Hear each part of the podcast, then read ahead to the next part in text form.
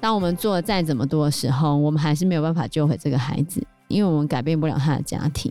像我们那时候就真的有看几个案例，那女生她才国二升国三，他们刚开始的时候都装错，然后我们好不容易把她找回来哦，好好的上课上了一学期，结果放了暑假，暑假过后她就回不来了。Hello，大家好，我是 Joe，我是 Fana，我是 Anna。Fana，你知道最近全台湾高中生最红的一个案件吗？一个案件？对啊，对啊，对啊。全台湾什么样的案件？中一中音乐老师事件。我知道白云。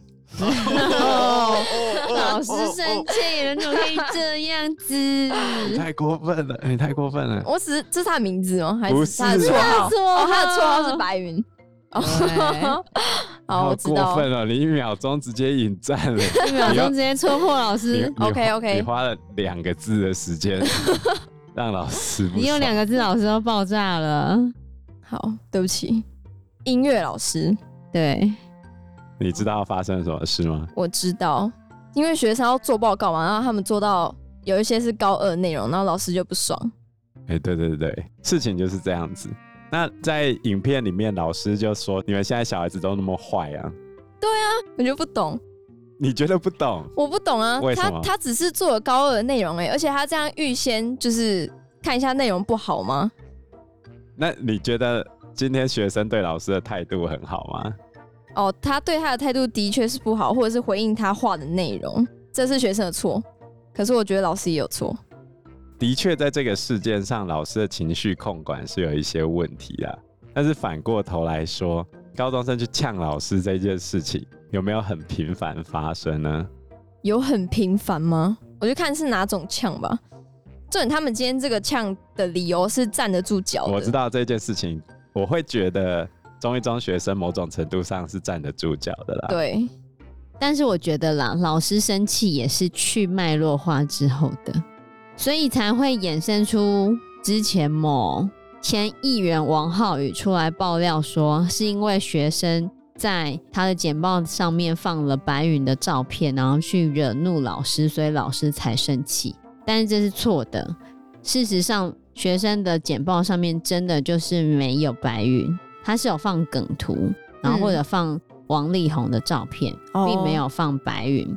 但是音乐老师的确在学校有长期被学生用“白云”这个绰号称呼，嗯，那其实就是在对老师进行霸凌了，嗯，对啊，都不尊重，对，所以我觉得也许是去脉络化之下的，因为你如果忽视了老师长期被霸凌的这个部分，你就会没有办法理解为什么老师那么容易爆，或者是老师为什么。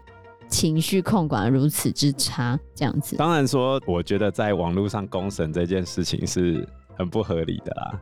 因为实际上我们都是去脉络化看到那个影片的事情。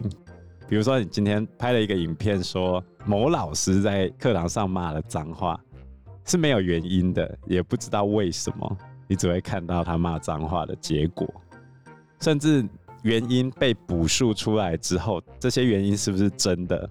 不晓得，全部都不知道。而在这整个舆论战之中，不管是老师方或学生方，绝对都不会有胜利者的。大家到最后就只是在互相伤害而已啦。我觉得，所以青少年的问题真的非常非常难解决。你在学校有遇过吗？青少年问题吗？我们上上礼拜是有发生一件事情，就是老师在第八节上课。那教育部规定是不能在第八节上正课吗？对对，然后学生就直接上国教署去讲这个老师，老师就很生气，说你为什么没有来跟我讨论过，然后就直接通报上级，他很生气，然后也很伤心，这样。那你觉得呢？我觉得你是可以先跟他讨论啊，没有必要做这么绝吧。但是就法论法，学生是对的啊。对，学生是对的。这又是一个去脉弱化的结果嘛？上第八节课对老师来说没有什么好处。不是老师很爱转那个终点呢，大家没有很爱上那节课，那为什么我们被迫留下来上？就是不想让你们太早回家，然后留下来上课，到底要上什么？如果我们要上复习，你觉得学生爱上吗？也许还没有教到那个程度，那要复习什么？那如果要延伸，延伸的东西，大部分的人还是会觉得不考就没有重要，没有重点，老师不知道在讲什么，反正又不考，可能就会这样子，然后又不能上进度，也不能考试，嗯，那我就觉得很可笑。考试是可以的吧？不行，不行。根据新的规定，早自修中午跟第八节课都不可以考试，所以我们期待学生可以自我学习、自我成长。等于那一节是自习课，也不是自习课啊，所以我就不知道那一节课要做什么。可能可以复习吧，我可以复习早上上过的东西。嗯，那可以拿题目练习，但是不能是考试，不能用绕道的方式，不能算分数。对，说穿了就是。理想非常高远，然后对于都市的孩子来说，我觉得他们可以自主学习，他们可以看课外读物，这些都 OK 的。但是我们的城乡差距有小到可以被忽略吗？这就是一个很吊诡的事情。今天站在第一线的老师被赋予所有的责任，他判断做这件事情恐怕是对学生比较好的，所以他去做了。不然上复习跟上进度对他而言有什么差别？他一样站在那边。如果你真的觉得老师很爱赚钱的话，那个时间他就是在那个地方啊。我甚至不上课，在那边讲黄色笑话，一节课虽然不合法，但是你不会告我。对啊，我就算不上课，找一堆 YouTube 相关的影片放给大家看，然后稍微解说一下，一节课就这样子上完了，你也不会来投诉我啊。老师整节上课在放一些废片。你会这样投诉我吗？这不是你们很开心的事情吗？嗯，我讲难听一点啊，也许我以小人之心度君子之腹，但是我发现我不会觉得老师违法是对的事情，但是一个宁可冒着违法风险来做他判断对你比较好的事情的人，值得这样被对待吗？我打一个问号。对啊，所以难怪老师会很难过，会。对啊，这就让我想到 Netflix 最近非常热门的一部影集《少年法庭》。它主要讨论的是少年犯，但是同样的，在青少年这个时期的孩子们本来就被称为叛逆期，在面对这些孩子的父母、老师，当你要扮黑脸的时候，往往必须承担着非常沉重的心理压力，来对抗孩子们的所有抱怨。对啊，这部戏的男女主角都是法官，所以它是一连串连续下去的，不是分开的。它是由五个比较大的真实案例去串起来的影集。嗯，那里面有很多很可怕的韩国的案件，待会我们会一个一个来讲。主角是少年法庭的女法官，她是右培席。右培席其实在韩国那边算是第二高的法官。中间会有一个主要的法官，他是最大的。合议的时候，就是三个法官决定这个青少年犯罪的量刑。对，然后男主角是左培席，算是里面地位最小的法官。那右培席呢，是金惠秀这个演员饰演的。他现在已经五十一岁了哦，可是看起来还是非常的年轻。那他里面其实是演一个。很扑克脸，对，他在里面都是扑克脸。这个法官名叫沈恩喜，他对于少年犯非常的厌恶，一开始就表达了他对少年犯的厌恶，但前面还没有说他到底遭遇了什么事情。所以每当他看到少年犯犯罪的时候，他通常都会判相对严重的刑罚。他通常会判最高量刑的十级。韩国对于少年犯的量刑总共分十级。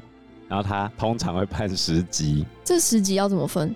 韩国的判法跟台湾有点类似，它总共是一到十号处分，第一号处分是最低的，就是把少年委托给监护人，或者是可以尽到监护人责任的人，委托监护六个月，最多再延长六个月、一年这样子。然后二号处分就是去听课上课，然后一百小时，最多一百小时。三号处分就是社会服务，然后四号处分就是短期保护观察，最多一年，然后五号处分就是长期保护观察，最多两年。六号处分就是把它托付给儿童福利法规定的福利机构，或者是少年保护设施代管，上限六个月，然后可以再延长六个月。他在戏里面也有提到这个少年保护设施所面临的困难跟他们的处境，所以我觉得他对于整个儿童青少年的家庭跟犯罪问题的讨论非常的深刻。对、嗯，我觉得非常的贴近现实。当然，我觉得在判刑上面不太贴近现实，因为一般不会判那么重啦。对，一般不会判那么重。女主角就是特别判的很重的。然后七号处分就是强制医疗处置。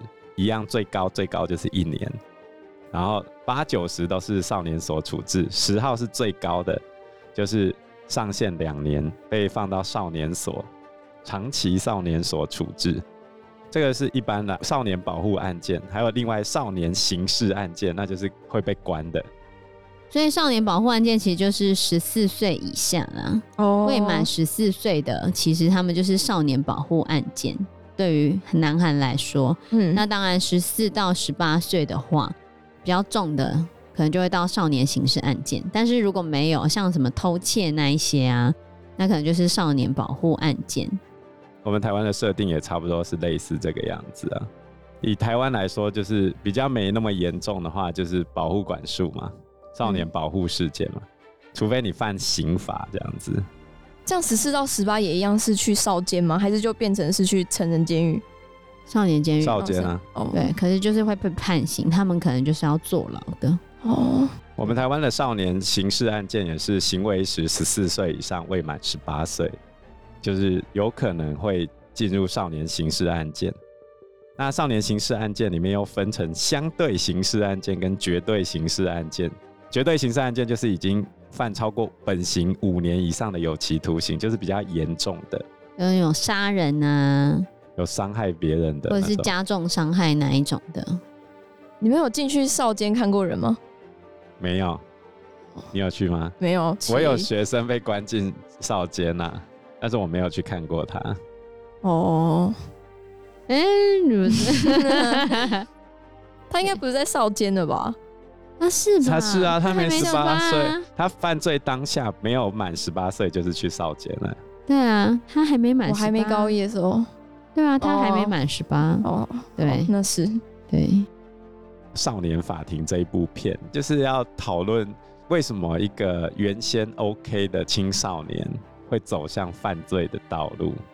我觉得也没有原先 OK，就是它里面有讲说要养。没有的，等一下，我原先 OK 的意思是。没有人出生下来就是犯罪者。哦，对，说《娱乐的距离》，没有人想要把孩子养成杀人犯。是，哎，所以为什么啊？重点还是在家庭嘛。对，嗯，那这也是让学校老师最无能为力的部分。其实不管我们怎么做，我们都不可能去改变孩子的家庭。有时候我们努力了一整个学期，好不容易这个孩子有一些改善的时候。你一旦放寒假、放暑假就放回去了。我以前在台北实习跟代课的时候，我有曾经有在辅导室，就是协助行政过一段时间。然后当时我问辅导主任，我们辅导主任非常的认真哦。然后我又问他说：“你觉得在辅导工作上面遇到最大的困难是什么？”的，就是刚刚就有讲的，当我们做了再怎么多的时候，我们还是没有办法救回这个孩子，因为我们改变不了他的家庭。像我们那时候就真的有看几个案例，那女生她才国二升国三，他们刚开始的时候都装错，然后我们好不容易把她找回来哦，好好的上课上了一学期，结果放了暑假，暑假过后她就回不来了，就真的不回来了。为什么？因为她家里没有在管她，家里就放她出去了，没有在管束她。那你知道开学她还会想回来吗？她根本就不想回来啊。那我们在学校做这么多，设计了很多很有趣的课程哦。我们那时候也是有高关怀课程，然后设计了很多有趣的课程，像什么街舞课，让他们来上跳舞，然后设计了烹饪课，然后每次都做一些很有趣的东西，各式各样的课程。然后我还有去做问卷哦，问说小朋友他们比较喜欢什么？就我以为他们会喜欢烹饪，因为觉得他们喜欢吃的。你知道他们喜欢什么吗？什么？他们喜欢街舞课，喜欢街舞课。可是他们街舞课上课的态度，他们上街舞课其实就是到的次数或者到的比例不算高，因为就是真的上街舞课的时候，并没有全部人都到啊，可能很多人是缺课的。然后上烹饪课的时候，比较多人会到，所以我以为他们比较喜欢上烹饪课，可是他们回答我，竟然是他们比较喜欢上街舞课。你知道为什么吗？为什么？因为那时候他们觉得跳街舞比较帅。不过那也比你大很多了，那个也算你的超大学姐哦。对，就那时候很用心的在辅导上面，希望可以把这些孩子拉回来，让他们不要中错，让他们的行为可以改正。可是我们发现，我们永远敌不过他的家长，因为家长就放生他，家长就放任他。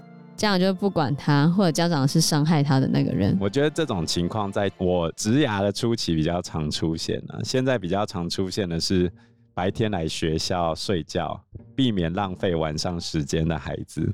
哦，对，因为晚上要打电动。如果白天没有办法好好睡觉的话，我觉得这种也比闹事的好一些。我觉得没有好啊，我觉得他只是来学校当个脏逼而已。哦，是。对啊，因为他上课就直接，你跟他说不要趴在桌子上，接下来他就趴在自己的大腿上，而且从上课的第一秒钟就趴下来了。所以现在这种情况是很常见，已经很普遍啦。对啊，从国中开始，这个比例大幅度的提高，对他们而言，网络游戏的世界才是真实存在的世界，而白天太阳升起的世界不是。嗯，学校的世界可能跟他。根本一点关系。他只是为了满足爸妈的安亲需求而来到学校，他实际上在学校是没有在学习的，也没有要听。甚至我跟他讲说：“麻烦你作业把它抄完，让我给你个分数吧。”他是当场拒绝的。那他到底来干嘛？他连社交这件事情也放弃吗？他的社交是外面的八加九啊。对，他在班上，他来学校是没有社交的，跟班上同学没有交集。几乎没有，就只是到场而已。对吧？对，他到只是为了维持不中错而已。而且有些家长会认为说，自己就已经不会念书了，那他今天送孩子来，也只是希望他混个文凭，啊，之后就出去做工。可是当你对你的孩子越没有要求，他们就会表现越差。你要求他不要变坏，他就会更坏。因为你要求他不要变坏，你就是对他没有要求啊。那实实际上他就是大家心目中很坏的那样子，不然你觉得你不要变坏的定义是什么？不要变坏，就至少对自己有点要求吧。就像刚才说的，至少作业交，然后做好一个学生最基本的。没有，这已经很难了。我都会跟我们班孩子说，你就是要做好一个学生最基本的本分，然后就是作业要写嘛，嗯、上课听讲，不要睡觉，就这样。很难，很难哦，非常难。而教育部要求我们所有老师必须要想办法让他及格，或辅导他到及格。那多难，你知道吗？他考试都可以考八分，他考八分的话，即便给他一百分，他都不会及格。你叫他写作业，他就跟你讲：“我就是没有要写啊。”他直接这样讲。对啊，而且不止一个。那你觉得这样子，我为什么要给他记？我丢东西在他面前叫他抄，他都不抄啊，连动都不动。家长管不了他。家长看到他的时间，他是在划手机或打电动，就这样。我也是身为家长的人，我很难理解，今天他已经大部分时间都在学校了，甚至晚上你也看不到他人，关在房间里面。而你完全没有跟你的孩子有任何交集的情况之下，你觉得这样是 OK 的吗？但是很多家长就会把那个数位奶嘴给了他的小孩之后，就这样的了。我真的觉得数位奶嘴非常非常非常的影响孩子。所以最近有一篇文章叫做“抖音一响，孩子白养 ”。有，你知道我们班有一个小孩。最近这个礼拜常常都在打瞌睡，我就问他说：“你几点睡觉？”他跟我说九点。我说：“你九点睡觉，为什么隔天精神会这么不好？”他说：“因为他睡前就在滑一下抖音，然后就滑到十一点。”我说：“那你这样不叫九点睡，你明明就十一点多才睡，你到底在讲什么？对啊，没有逻辑。”所以，我们接下来呢，就是要借由《少年法庭》这一部片，看我们。平常日常生活和青少年第一线相处的这些经历互相对照，来讨论青少年问题。那我们下一集节目就要从少年法庭里面讲的几个骇人听闻的少年犯罪事件开始讲起。那我们这一集节目就先到这个地方喽。谢谢大家，谢谢大家，拜拜，拜拜，拜拜。